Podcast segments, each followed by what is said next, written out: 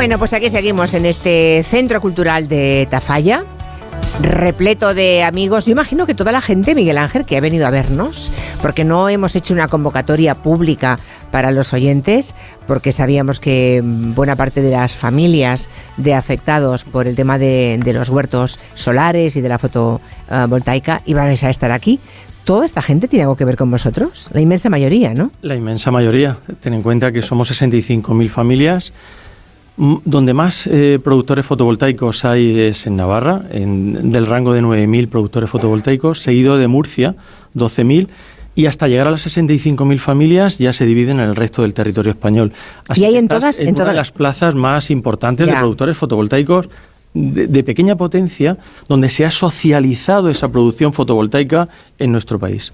Muy bien, bueno. Eh, ¿Me vas a permitir que te agradezca esta organización, el equipazo que traes aquí eh, y la profesionalidad con que ha sido tratado el tema hasta ahora? Muy bien los ponentes, muy bien seleccionados y especialmente agradecerte tu trabajo y, Muchas gracias. y, tu, y, tu, y tu esfuerzo en una materia que además es difícil, porque la energía es muy difícil y decirte además que estás muy guapo y muy atractiva. Oh, muchísimas gracias. Bueno, que sepan que me ha pedido permiso, ¿eh? Me dice hace un momento en privado. Hoy sí, hoy, hoy día sí. En privado, no, hombre, pero esas cosas, decirle a alguien un, piropo.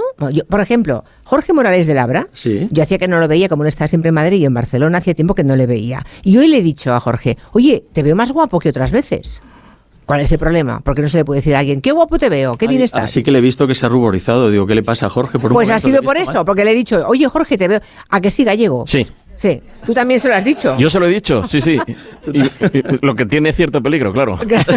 no, pero bueno, que, no, que de verdad que no pasa nada. A veces llevamos las cosas a unos extremos que no tienen nada que ver. Naturalidad. Con, sí, naturalidad. Lo que sale de buena gente nunca tiene problemas. Bueno, Ampier es la Asociación Nacional de Productores de Energía Fotovoltaica. Hasta ahora habíamos dado todo el nombre completo, ¿no? Las siglas son de eso, Asociación Nacional de Productores de Energía Fotovoltaica. ¿Cuándo nace esto? Pues cuando 11 personas implicadas de diferentes puntos de, España coinciden de pronto en un foro de Internet. De las cosas buenas que tiene Internet, que de pronto ah, se pueden reunir personas de punta a punta, de, en este caso de la península, y pueden establecer contacto. ¿Qué hacían esas personas cuando se encontraron, esas 11 personas? Hombre, pues se, se, quejaban de que habían sido atropelladas por el cambio de reglas aplicadas a los pequeños productores fotovoltaicos. Eso de que Em, te cambien las reglas de juego cuando estás a mitad de partido, cosa que no, se sostiene por ningún lado. En 2010 decidieron convertirse en asociación y ellos representan a miles de afectados. Y Miguel Ángel Martínez Aroca es el presidente eh, de esa asociación, de Ampier, y es además es abogado, de Murcia. O sea, tú no eres un productor, perdona, te estoy tuteando. Soy, ¿Puedo? Productor, soy productor. También eres productor. o sea, eres abogado y además productor también. Vale. Y bueno, pues em, hay muchas familias murcianas también. ¿Decías cuántas? En Murcia, 12.000. 12.000 familias. 12.000, aquí 9.000. De alguna forma son los pioneros en España de las energías renovables. Somos los pioneros, eh, cumplimos con un llamamiento que hizo nuestro país copiado de toda Europa. Esto, el caso español no es un caso eh, eh, único en el mundo, sino que toda Europa en su conjunto decidió incorporar las energías renovables y además socializar las energías renovables que no estuvieran en manos de grandes compañías.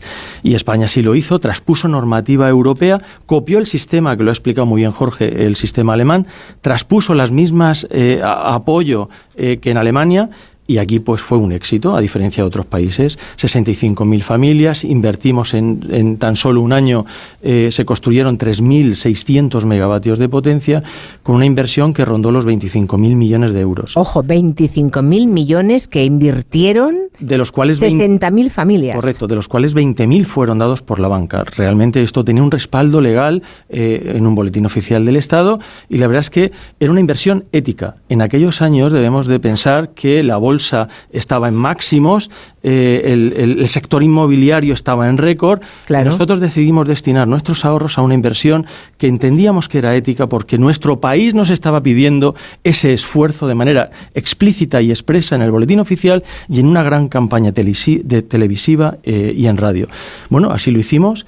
¿Y cuál fue nuestra sorpresa cuando llegaron todos los ataques normativos legislativos, primero del gobierno socialista y posteriormente del Partido Popular?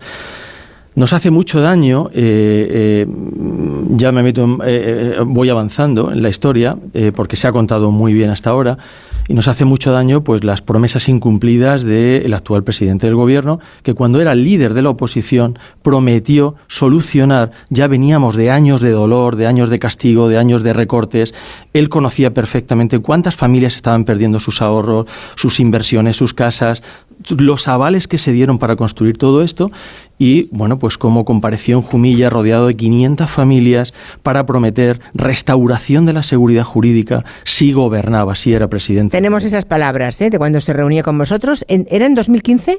O sea, aún faltaba todo el, segundo gobierno Correcto. de Rajoy. Ya era líder de la oposición. Y él ya era líder de la oposición. bueno, momentáneamente, porque luego le echaron. De, vale. Y poco después. Y poco después regresó. Presidente del gobierno. Momento, eh, palabras de Pedro Sánchez en 2015, cuando era mm, momentáneamente líder de la oposición ante vosotros asumir un compromiso.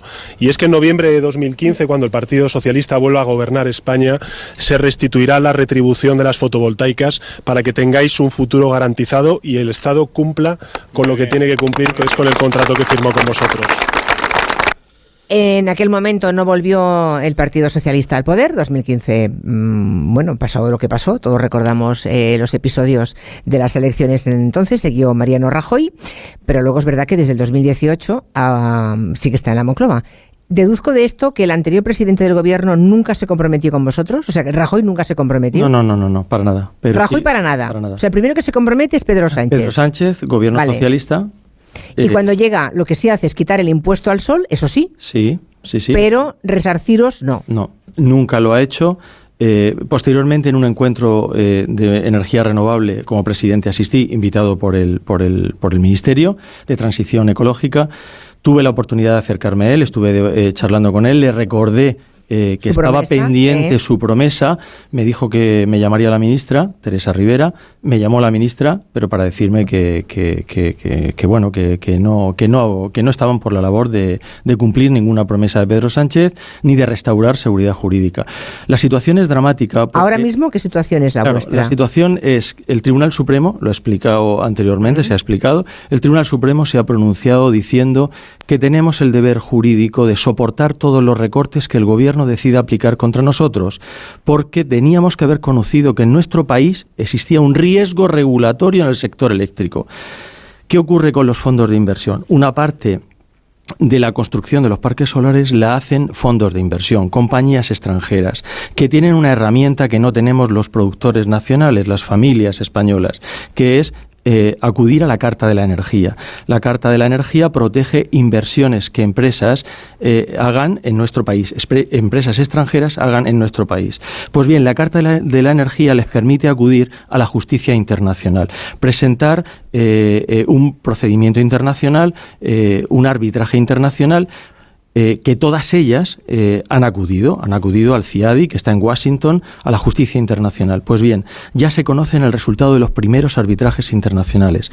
Todos ellos dan la razón a estas empresas, todos ellos están condenando a nuestro reino. Se, eh, se cuantifica en, torno a 7.000 millones de euros lo que van a tener que pagar a los fondos de inversión. ¿Por qué? ¿En qué difiere la sentencia del Tribunal Supremo de nuestro caso con los laudos que está emitiendo el CIADI en Washington.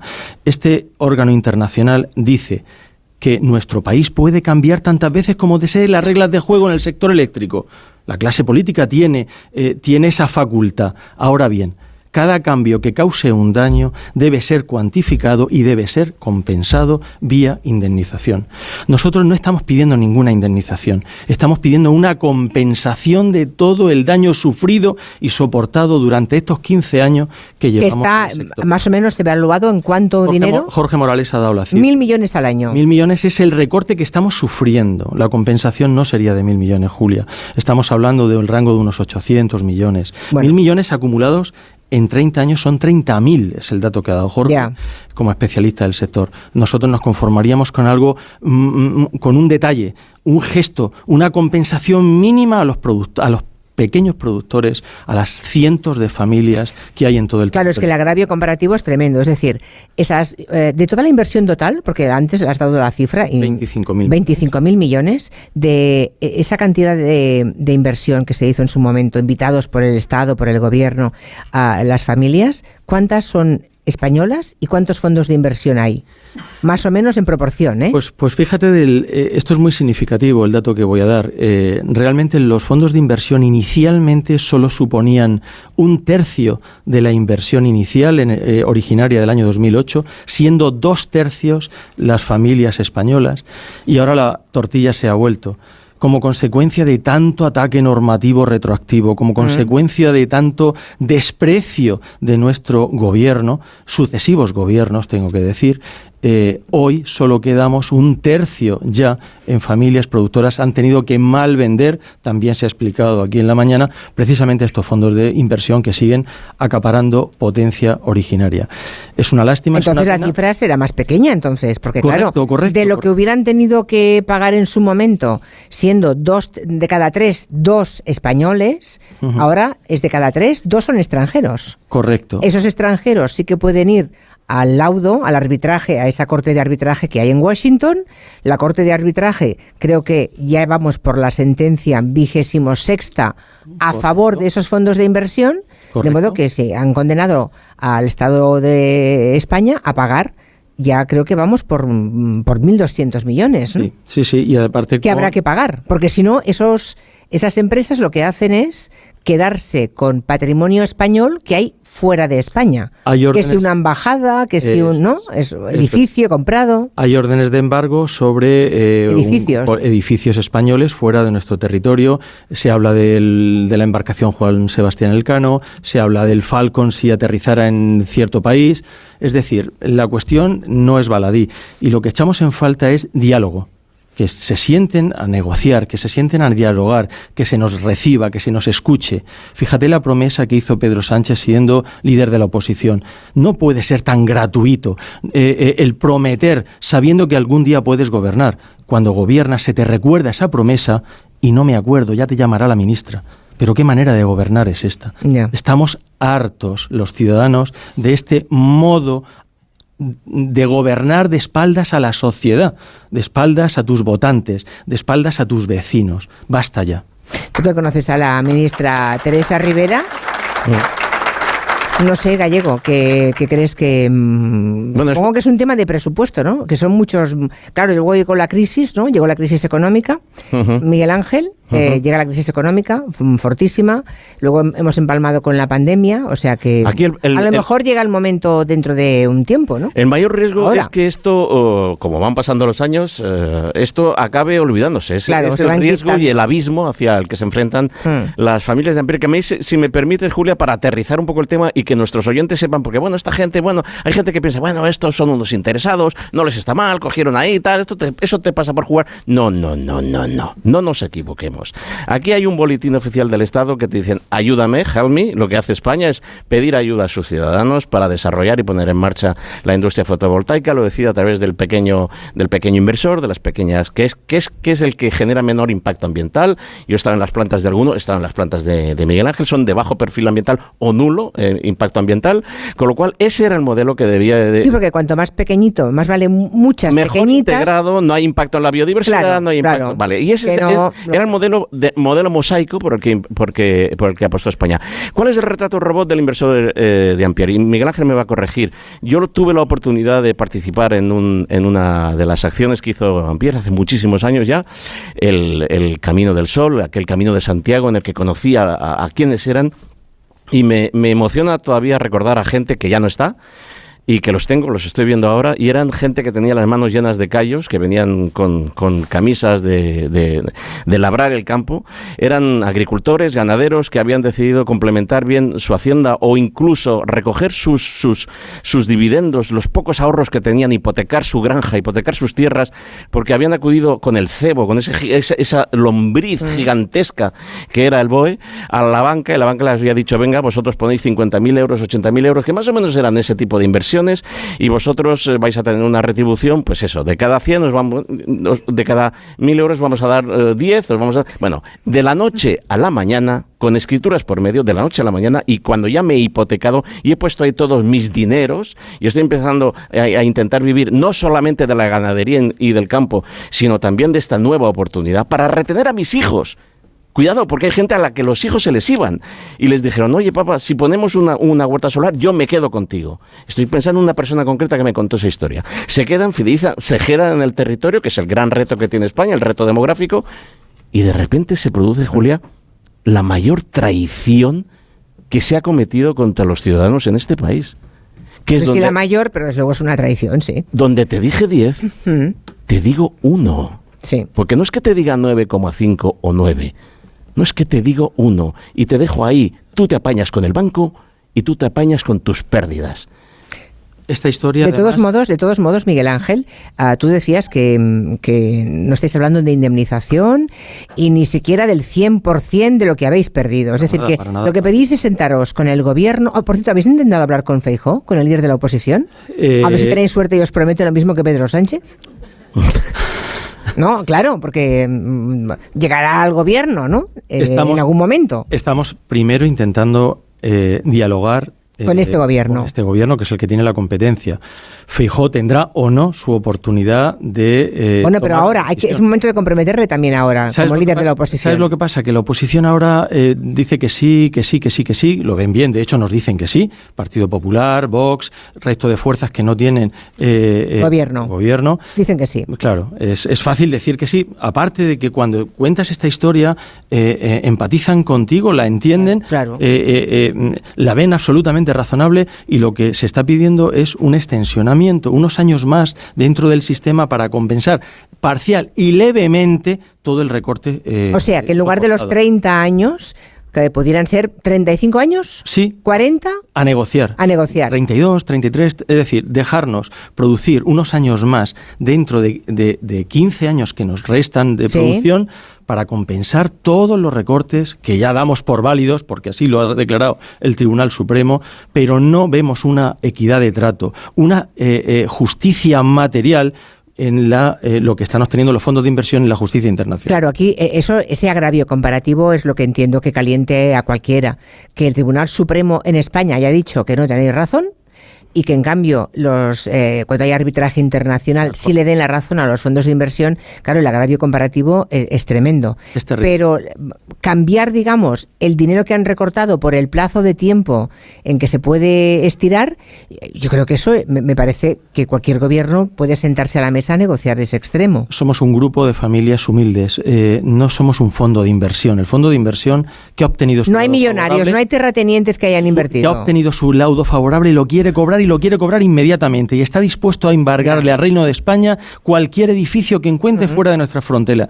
Estas familias que tienes aquí hoy en Navarra, con un leve gesto de nuestro gobierno, les valdría como compensación aparte de restaurar tanto ataque y tanta humillación que hemos recibido de la clase política. Y, hay un aspecto que me gustaría destacar, porque este es un espacio, por lo menos en, mi negociado, que es el medioambiental. Y es que desde el gobierno se está promoviendo eh, la implantación serena y la implantación sostenible de las renovables, es decir, renovables responsables. Ese es el discurso que se pretende, ¿verdad? Bueno, no hay, nada, no hay, no hay ningún modelo que se, que se adapte mejor al paisaje que el modelo de, esas, de esos mosaicos, insisto, de pequeñas huertas solares contra las grandes instalaciones, las grandes mm, mm, eh, fondos de inversión que están aliándose con las grandes compañías, con los de siempre, Julia, con los de siempre, y que están amenazan convertir nuestros mejores paisajes en polígonos industriales eh, de generación eléctrica. Por eso. sí, porque es verdad, no molesta lo mismo una pequeña producción fotovoltaica en un. Que se integra perfectamente. Que se integra en el paisaje que ocupar hectáreas y hectáreas y hectáreas. Ese es el modelo que, se propuso y que, que asumió y que, que, gestionó con eficacia Ampier, los, los pequeños productores. Y eso es lo que estaba llamado a ser el nuevo modelo español para generar energía fotovoltaica. Bien, pues eso desapareció de un plumazo. Ahora es curioso porque durante años se impuso, yo no sé, mm, ahora no recuerdo exactamente cuáles eran los términos, pero de alguna manera se convenció con múltiples campañas a la opinión pública española de que nos costaban carísimas a los consumidores en general las renovables. ¿Tú recuerdas aquella época, Miguel Ángel? Sí, Seguro. eso fueron- Esa época hubo una campaña extraordinaria por la que decían, sí, sí, renovable. Ah, pero miren todo el dinero que pagan ustedes en la factura y una parte de ese dinero que es para las renovables que nos van a arruinar. Ese mensaje se impuso bastante y por eso España dio la espalda a las renovables durante, yo diría que casi una década. Sí, así, así fue eh, eh, y vino motivado por una gran campaña de las grandes compañías eléctricas interesadas. Siempre nos han visto como una competencia, como un riesgo. No querían que se socializara de esa manera eh, la energía. Y al vernos como un riesgo, procedieron a atacarnos directamente como que éramos una energía carísima. Mira, ju- es justo lo Exactamente contrario. eso, energía cara, decían. eh, Estas inversiones lo que han servido es para abaratar precisamente la energía. Hoy tenemos precios prácticamente de cero. El fin de semana hemos tenido todo el fin de semana energía a cero en, franjas horarias, es decir, energía regalada. ¿Y eso por qué ha sido? Por las renovables. ¿Y cómo ha sido posible por las renovables si eran tan caras? Claro, eran caras, Julia, las primeras renovables, como los primeros televisores de plasma de aquellos que se pudieron permitir ir al corte inglés a comprar un televisor que costaba eh, 500.000 pesetas de entonces. ¿Y ahora cuánto cuesta un televisor de plasma? Alguien tenía que hacer las primeras inversiones, las primeras compras para que la curva fuera descendiendo el precio. Y eso fuimos nosotros, Lo Julia. ha contado muy bien Jorge Morales de Labra. Lo que os costó hace 20 años 100.000 euros a cada uno, los que invirtieron, Hoy, hoy vale 8.000. Efectivamente. Exacto. A pesar de que han, pasado, de que han pasado 20 años, ¿eh? Es un O regalo sea a que el café ya no cuesta, a mí no me cuesta lo mismo un café hoy que hace 20 años. No, y no, en no, es cambio, en este caso ha sido inversamente proporcional. Una imagen sería entrar, como bien has dicho, a tomarse un café a un bar y que el camarero dijese, no, no, coja el que quiera, porque esto ya está pagado. Bien, lo ha pagado esta gente. Sí. Es un regalo de valor incalculable Sí, es a la sociedad presente y sobre todo a las generaciones futuras. Y eso lo hicieron estas personas que hay aquí, Julia. Pues sí. que además no lo comentan mucho, pero mm, yo, yo me he enterado. Más de, más de un productor se quitó la vida. Es decir, más de un pequeño mm, ganadero o agricultor no pudo soportar ver que se acabó con, se devoraron todos sus ahorros y más de uno se ha quitado la vida. Nada más llegar me he encontrado con una historia al respecto. Hemos tenido que soportar eh, y vivir y convivir con unos Mm. auténticos dramas de socios en la sociedad a los que eh, vaya mi, mi- mi recuerdo y mi reconocimiento. Muchas familias han pasado por ahí. Sí.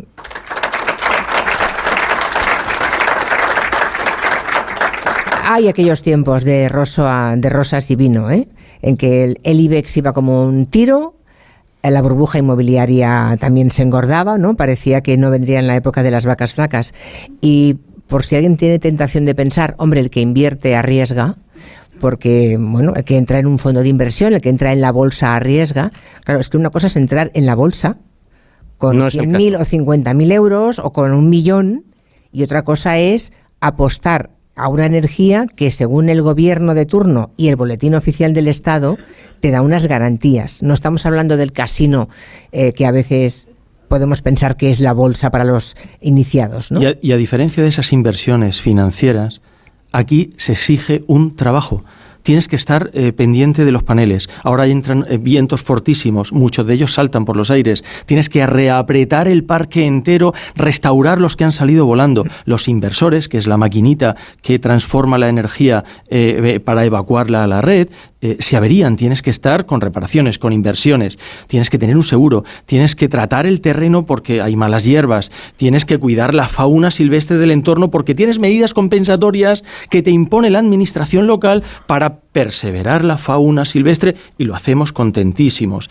Eh, es decir, esto no es una actividad financiera de que estoy en mi casa viendo la televisión y coloco el dinero en no sé qué fondo. No, es que en todo lo es que un es- trabajo que hay que realizar de manera constante. Y en todo lo que has mencionado además eh, son puestos de trabajo.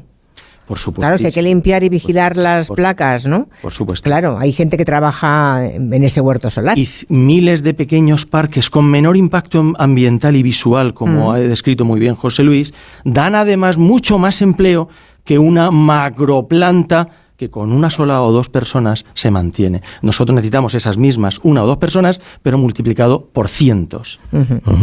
Pues me parece que mm, si alguien desconocía la historia de la fotovoltaica en España, como arrancó hace 20 años, creo que con el programa de hoy hemos dado todas las claves posibles, hemos dado creo que toda la información, cada uno en su casa puede llegar a sus propias conclusiones con toda esta información, opinar mmm, cuando uno tiene toda la información resulta mucho mejor, ¿no? Es mucho más fácil. Y agradezco que nos hayáis invitado y espero que el mensaje haya llegado a quien corresponda y ojalá tengáis suerte. Pues súper agradecido. Ahí estaremos, pues ahí estaremos. Muy agradecido en mi nombre propio y en el de todas las personas que represento, que es un orgullo, y mano tendida a ese partido político o a ese gobierno que sea valiente y resuelva esta cuestión. Mano tendida desde aquí, Julia. Muchísimas gracias. A ti. Hasta pronto. Un abrazo.